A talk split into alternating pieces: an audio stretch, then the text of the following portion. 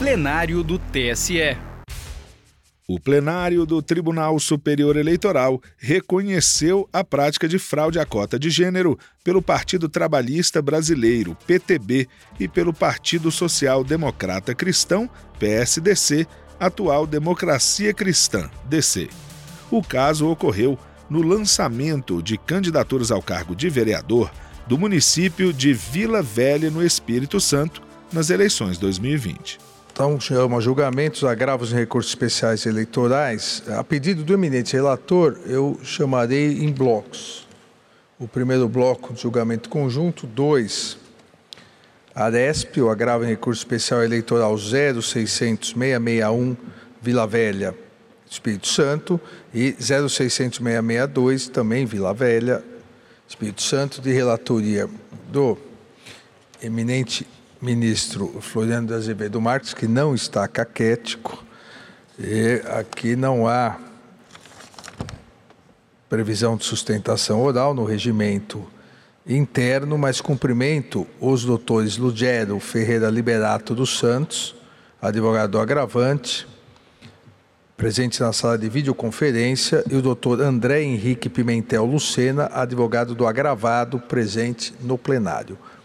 Passo a palavra ao eminente relator. Senhor presidente, senhores ministros, a quem já cumprimentei anteriormente, é, inicio, senhor presidente, com uma breve explicação da razão é, desse agrupamento aqui e já me é, desculpo com os senhores ministros, porque é, o, o, o tema vai se repetir ao longo de todos esses agravos em recurso especial, inclusive, apesar das partes não serem as mesmas, os argumentos são absolutamente os mesmos, mas o agrupamento se deve ao fato de que o tribunal de origem é, decidiu essas questões em acórdãos distintos. Então, nós estamos seguindo aqui é, as decisões de segunda instância, porque cada uma é, recortou essas representações em blocos diferentes. E eu começo, então, é, pelos é, os agravos em recurso especial 661 e 662, que na nossa uh, pauta constituem o uh, primeiro bloco de julgamento. Uh, nesse caso, como nos demais, estamos discutindo a, a, a imputação de fraudes à cota de gênero. Né? O Tribunal Regional Eleitoral do Espírito Santo, por maioria, manteve as sentenças nas partes que julgaram improcedentes os pedidos nas ações de investigação da Justiça Eleitoral ajuizadas em desfavor do Partido Trabalhista Brasileiro, Municipal, de Joel Rangel Pinto Júnior e Sônia Maria Silvia da Silva Pereira, por entender não comprovada a prática de fraude à cota de gênero no pleito de vereador do município de Vila Velha, Espírito Santo. Do acórdão é, objeto do recurso especial, lemos é, a seguinte fundamentação do tribunal de origem. Os argumentos relacionados à suposta conduta fraudulenta são basicamente atinentes a questões objetivas e factuais da campanha, isto é, ausência de votos, de recursos e de atos de campanha. Tais questões, contudo, se verdadeiras, demonstrariam que houve desistência de concorrer à, à disputa eleitoral e não necessariamente o dolo inequívoco de burlar, burlar a norma a que se aludiu. Nessa hipótese, portanto, tendo em vista que a desistência tácita da campanha não só é possível, como é bastante comum, a caracterização da fraude dependerá de justificativas implausíveis e ou contraditórias, que sejam reveladoras de um comportamento voltado exclusivamente para burlar o telos subjacente ao parágrafo 3 do artigo 10 da Lei das Eleições. Os recursos interpostos contra os acordos regionais tiveram seguimento negado, sobrevindo à interposição dos presentes agravos tendo em vista que as ações de investigação judicial eleitoral, às quais se referem as, uh, os agravos 654 e 655, 661 e 662, versam sobre fraude no lançamento de candidaturas femininas ao cargo de vereador do Diretório Municipal do Partido Trabalhista nas eleições de 2020, é, é recomendável que os aludidos recursos sejam julgados em conjunto, eh, não obstante os votos específicos em cada feito, o que agora eh, se faz. Primeiramente, a análise dos agravos. O presidente do Tribunal Regional Eleitoral do Espírito Santo negou seguimento aos recursos especiais eleitorais por entender aplicáveis os verbetes sumulares 24 e 30 do TSE. Diante da impugnação dos fundamentos das decisões agravadas e da relevância da matéria em discussão, os agravos devem ser providos para análise dos recursos especiais, a qual passo agora. Primeiro, o recurso especial interposto pelo Ministério Público Eleitoral nos autos do agravo eh, em eh, eh, despacho denegatório de recurso especial 662 não deve ser conhecido, em razão de ser inadmissível, pois, um, foi interposto após a decisão do presidente em exercício do tribunal de origem, que negou seguimento ao primeiro apelo nobre manejado pelo órgão ministerial. Não se admite a interposição de mais de um recurso de idêntica natureza pela mesma parte, em face de uma única decisão judicial, por força do princípio da unirrecorribilidade. 3. A decisão denegatória do recurso especial é impugnável por meio de agravo previsto no artigo 279 do Código Eleitoral. Análise dos recursos especiais dos autores nas ações de investigação judicial.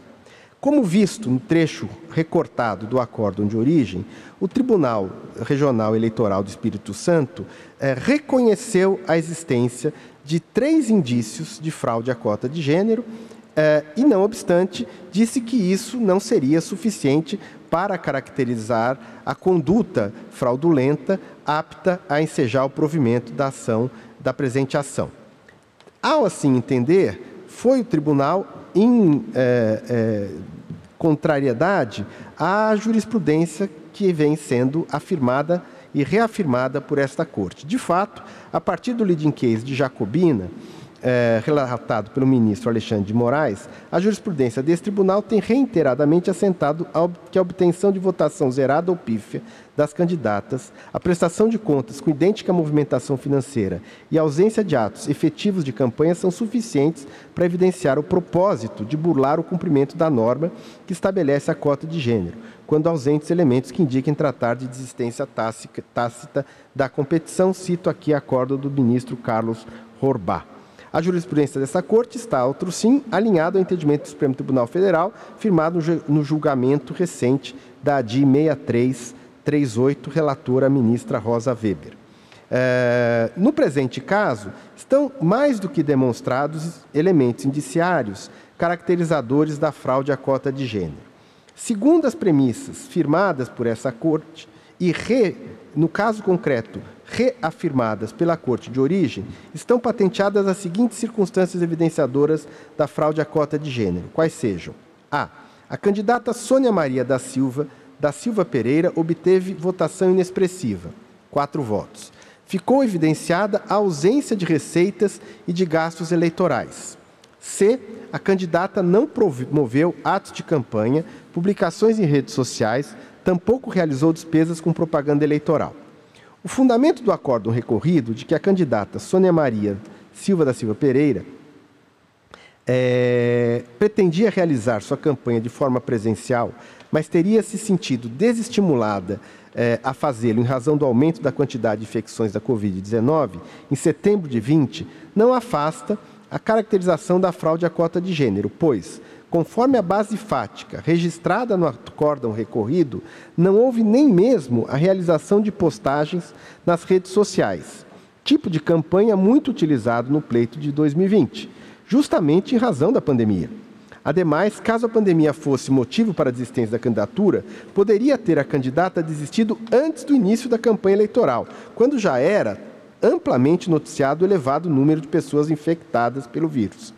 O problema da enfermidade na família da candidata na espécie não são aptos a demonstrar a desistência tácita da candidatura, pois a infecção Covid-19 da filha da investigada ocorreu em abril de 2020, muito antes do início da, do período de campanha eleitoral. Além do que, o acórdão recorrido não apresenta nenhuma informação acerca de que modo e em que extensão o desenvolvimento da síndrome de pânico pelo marido da postulante durante a pandemia teria contribuído para impedir a realização da campanha. A alegação de que a ausência de comunicação ao partido deveu-se ao, ao respeito da suposta desistência da candidatura adviria de a candidata estar envergonhada por desistir da campanha e de ter perdido o contato com a agremiação desde a morte do presidente do Diretório Municipal do PTB não é crível, pois, como se depreende do voto divergente proferido pela juíza Heloísa Cariello, a referida candidata era subordinada à esposa do dirigente falecido, na, num órgão da administração pública, a qual esta esposa do dirigente falecido, a, quem a candidata era subordinada, vem a ser a mãe do atual presidente e da secretária adjunta da legenda, que ao mesmo tempo era também subsecretária de saúde do município. É, secretaria a qual a candidata eh, estava vinculada por ocupar cargo naquele órgão. O que permite inferir que a postulante tinha contato com a agremiação e poderia ter formalizado a alegada desistência. Diante do conjunto probatório analisado pela instância ordinária, não há como afastar a presença de elementos indiciários da fraude à cota de gênero, porquanto a votação inexpressiva, a não realização de atos de campanha, nem mesmo nas redes sociais, assim como o não recebimento de receitas e a não realização de gastos eleitorais, formam um conjunto probatório robusto o suficiente para comprovar a fraude, não havendo provas suficientes a demonstrar a tese da desistência tácita da candidatura, a qual, é, agrego, uh, este tribunal também tem considerado insuficiente para afastar os indícios de fraude. Conclusão. O recurso eleitoral do Ministério Público Eleitoral é não conhecido. Agravos e recursos especiais eleitorais dos autores e das AIGES, aqui se dá provimento para reformar o acórdão regional e julgar procedentes os pedidos nas ações de investigação judicial eleitoral com base em ofensa ao artigo 10, parágrafo 3 da Lei 6504, determinando-se o seguinte: 1. Um, nulidade dos votos recebidos por todos os candidatos ao cargo de vereador do município de Vila Velha pelo PTB municipal nas eleições de 2020 e a desconstituição dos diplomas conferidos aos candidatos da legenda para o referido cargo eletivo. 2. A declaração de inelegibilidade de Sônia Mara Silva da Silva Pereira. E 3. A desconstituição do demonstrativo da regularidade dos atos partidários, DRAP, do partido e o recálculo do coeficiente eleitoral e partidário nos termos do artigo 222 do Código Eleitoral. Determina-se ainda o cumprimento imediato da decisão, independentemente da publicação do acordo. É como eu voto. Agradeço ministro Floriano, que não conheceu do recurso especial eleitoral do Ministério Público e deu provimento aos agravos em recursos especiais eleitorais, interpostos por Eliosandro Silva e Fábio Barcelos, e desde logo deu provimento aos recursos especiais eleitorais, reformando o acordo, julgando procedente as ações de investigação judicial eleitoral por fraude à cota de gênero nos termos do seu voto. Há alguma divergência? Então, por unanimidade, proclamo por unanimidade. Chamo o bloco 2. O bloco 2, na verdade, tem um único processo, é o agravo em recurso especial eleitoral 0600 654 10. E já passo desde logo a palavra ao eminente relator. Eu, daqui em diante, ministro, eu vou ser mais sintético só nos pontos específicos do caso. Aqui temos um agravo do Ministério Público Eleitoral e do Partido Democrático Trabalhista eh, questionando o acórdão de piso que eh, julgou eh, improcedente a AIGE e, por conseguinte, depois o presidente do Tribunal Regional Eleitoral do Espírito Santo negou seguimento aos recursos especiais. Aqui, no caso, aponta-se a fraude à cota de gênero em desfavor praticada pela candidata Serenila Bor Boschetti, eh, de Joel Rangel Pinto Júnior e do Partido Trabalhista Brasileiro. Eh, no caso aqui, sem retomar a jurisprudência desta corte, né, é, temos que, é, um, a votação diminuta obtida pela candidata Serenila Boschetti. B, a, a, não realização de atos de campanha, inclusive nas redes sociais. E C, a prestação de contas da candidata sem nenhuma movimentação financeira. É, o fundamento do acórdão regional de que a candidata não teria realizado campanhas por pertencer a grupo de risco da pandemia ocorrida em 20, 2020, porque tem idade avançada, 65 anos, não afasta a fraude à cota de gênero, pois, conforme a base fática do acordo recorrido, não houve nem mesmo a realização de postagem nas redes sociais, tipo de campanha muito praticada naquelas eleições. Ademais, como parece óbvio, se a pandemia de Covid, que se iniciou em março de 2020, eh, fosse motivo para a desistência da candidatura, poderia ela ter desistido antes do início da campanha eleitoral, quando já era sabido e ressabido dos riscos da Covid-19. O fundamento de que a candidata Serenília Boschetti não teria familiaridade com as redes sociais, aí justificar-se a não campanha e a baixíssima votação, não procede.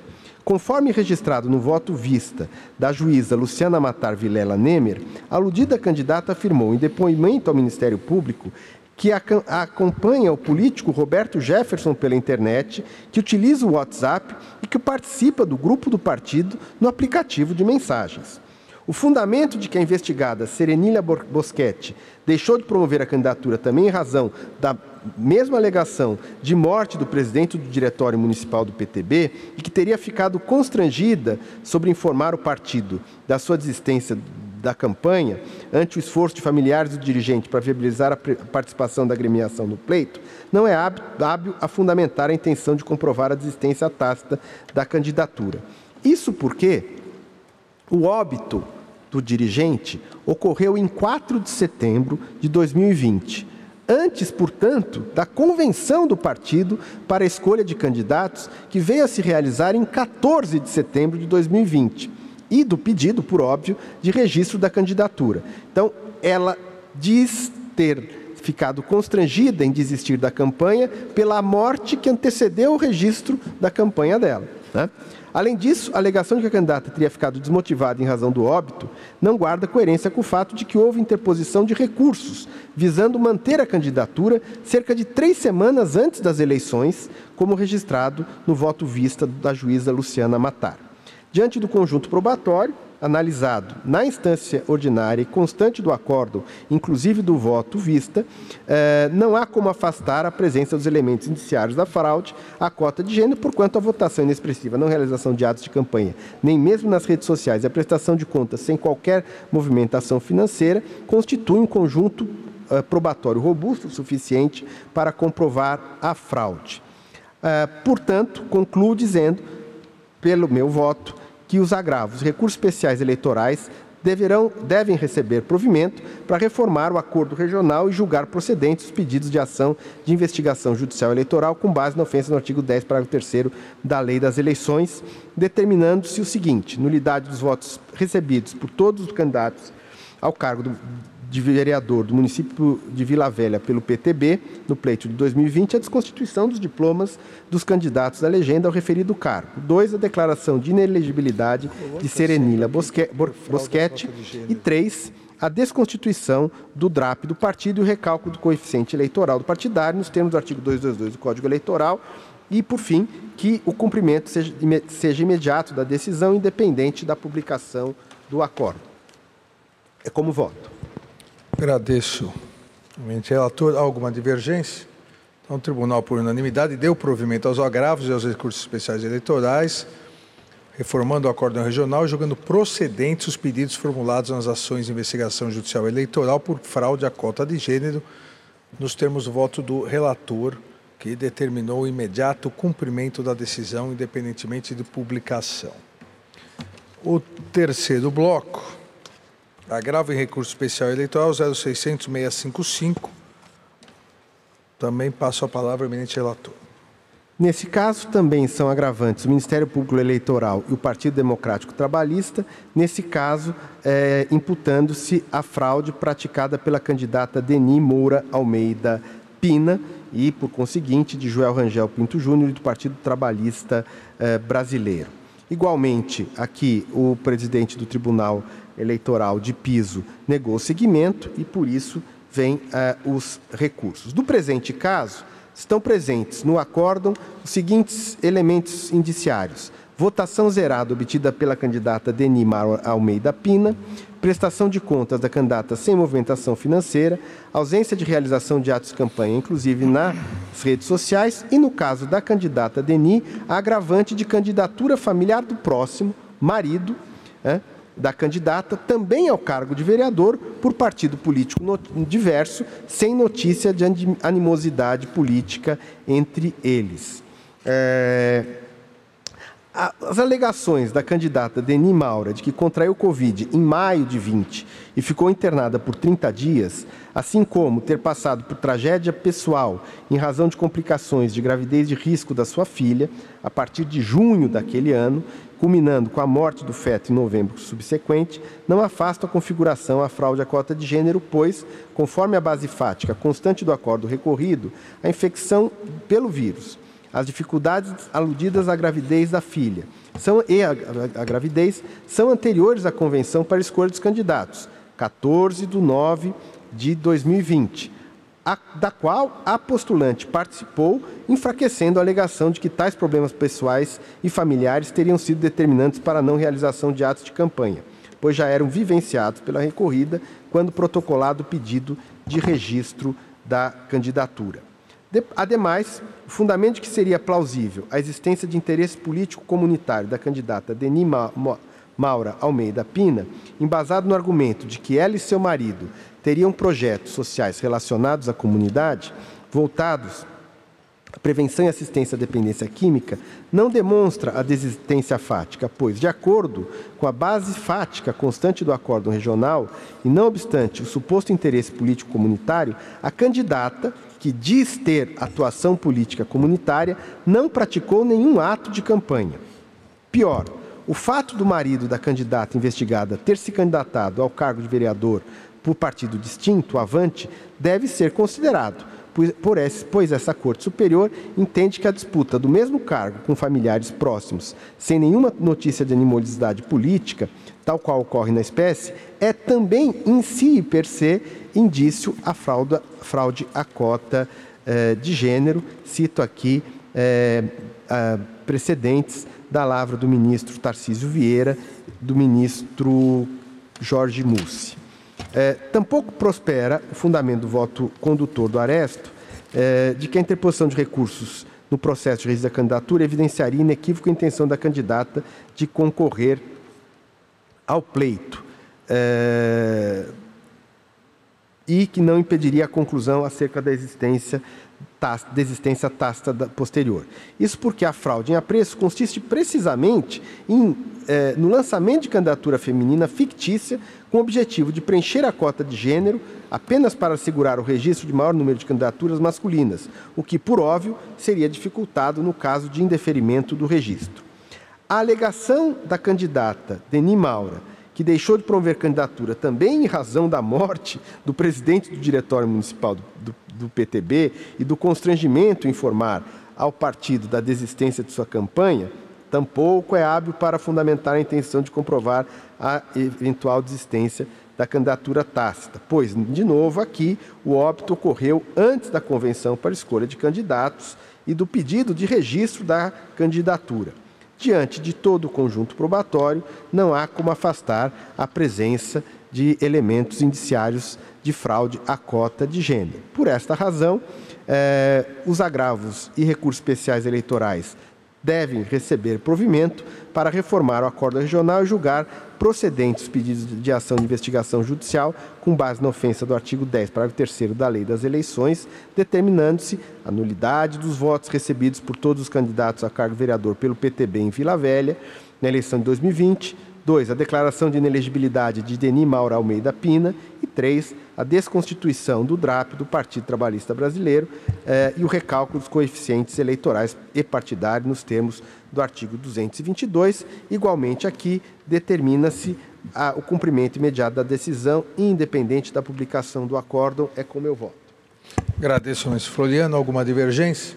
O tribunal, por unanimidade, deu provimento aos agravos e julgou procedentes a ação, de investigação judicial eleitoral por fraude à cota de gênero nos, votos, nos termos do voto do relator. E o último bloco, quarto bloco, agravos em recursos especiais eleitorais 0600-656 e 0600-658. Passo a palavra ao relator. É, nesse último bloco, senhor presidente, também de Vila Velha, no Espírito Santo, é, as ações de investigação se voltam à fraude na cota de gênero, agora não mais no PTB, mas no Partido Democracia Cristã é, Municipal em, é, em, dois casos que são agrupados aqui por terem sido decididos no mesmo é, acórdão pelo Tribunal de Piso. Igualmente, aqui o tribunal entendeu não comprovada a fraude à, à cota de gênero e, igualmente, o presidente do Tribunal Regional Eleitoral do Espírito Santo negou seguimento aos recursos especiais eleitorais.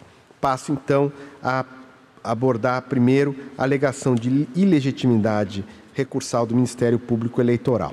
Não assiste razão aos agravados quanto à alegação de ilegitimidade recursal do parquê, pois incumbe ao Ministério Público Eleitoral a defesa da ordem jurídica, do regime democrático e dos interesses sociais e individuais indisponíveis, razão pela qual possui legitimidade o Ministério Público para interpor recurso nos autos da AGE, fundada no artigo 10 parágrafo 3 da Lei 9504, como tem sido considerado por este tribunal. Igualmente, a jurisprudência aqui do tribunal, como é sabido e ressabido, ela considera alguns elementos como aptos a caracterizar a fraude à cota de gênero. No caso específico, as premissas registradas pelo acórdão da Corte de origem afiguram-se patenteadas as circunstâncias evidenciadoras da fraude à cota de gênero, também no caso das candidaturas do Partido Democracia Cristã, a saber, a. Votação mínima, seis votos obtidas, obtido pela candidata Elaine Mendonça da Silva Laures. B. Não realização de atos de campanha. E C. Recebimento de uma única doação estimável no valor de R$ 2.165, porém com ausência de gastos de campanha. O fundamento do acordo regional de que a candidata não teria realizado os atos de campanha por pertencer a grupo de risco da pandemia ocorrida em 2020 não afasta a fraude, pois, conforme a base fática do acórdão, não houve nem mesmo a realização de postagem na rede social, tipo de campanha muito comum em 2020 por conta da pandemia. A candidata poderia ter desistido antes do início da campanha eleitoral, o que não fez. É, o fundamento de que a candidata não teria familiaridade com as ferramentas eletrônicas e redes sociais, justificativa dada a baixa votação, também não procede. Conforme afirmado pela própria recorrida, concomitantemente ao período das eleições municipais, ela realizou campanha para o cargo de líder comunitária do bairro Pontal das Graças, em Vila Velha, para o qual, inclusive, foi eleita por 241 votos, após a realização de campanha por meio das ferramentas virtuais disponíveis. Ou seja, para a representante da líder comunitária do bairro dela, ela teve 241 votos. E para a vereadora, ela teve é, seis votos. Né? E fez a campanha para líder comunitária usando a internet. O fundamento de que a investigada deixou de promover sua candidatura por sentir-se desconfortável ao ver seu nome atrelado ao do candidato Max Filho nos santinhos confeccionados também não é hábil a fundamentar a intenção de, de comprovar a desistência tática, tácita, pois a candidatura poderia ter confeccionado material de campanha de forma individual e realizado esta campanha individualmente pelas redes sociais. Além disso, o apoio do partido ao candidato Max Filho ocorreu antes do requerimento do seu registro da candidatura, razão pela qual poderia ter ela desistido da campanha antes do seu início. Diante do conjunto probatório analisado pela instância ordinária, não há como afastar a presença dos elementos indiciários de fraude à cota de gênero porquanto houve votação inexpressiva, não divulgação da candidatura nas redes sociais, inexistência de gastos de campanhas, o que forma um conjunto probatório robusto para comprovar a fraude. Diante disso, agrava os recursos especiais eleitorais aos quais se dá provimento para reformar o acórdão regional e julgar procedente a ação de investigação judicial eleitoral com base no artigo 10 parágrafo 3 da Lei das Eleições, determinando-se: 1. Um, a nulidade dos votos recebidos por todos os candidatos ao cargo de vereador de município de Vila Velha pela Democracia Cristã Municipal no pleito 2020 e desconstituição dos diplomas dos candidatos da legenda para o referido cargo. 2. A inelegibilidade de Elaine Mendonça da Silva Laures. 3. A desconstituição do demonstrativo de regularidade dos atos praticados do partido e o recálculo do, dos, coeficientes dos coeficientes eleitorais, eleitoral e partidário, nos termos do artigo 222 do Código Eleitoral, determinando-se o cumprimento imediato da decisão, independente da publicação do acórdão, é como voto. Obrigado ao ministro Floriano. Alguma divergência? Então, o tribunal, por unanimidade, não conheceu do agravo em recurso especial eleitoral de Fábio Barcelos e deu provimento aos agravos dos demais recorrentes, julgando procedentes os pedidos formulados na ação de investigação judicial eleitoral por fraude à cota de gênero, nos termos do voto do relator e determinando imediata comunicação, independentemente de publicação. Para mais informações, procure no site tse.jus.br pelos agravos em recursos especiais eleitorais 0600 661 662 654 655 656 e 658. Justiça Eleitoral. Voz da Democracia.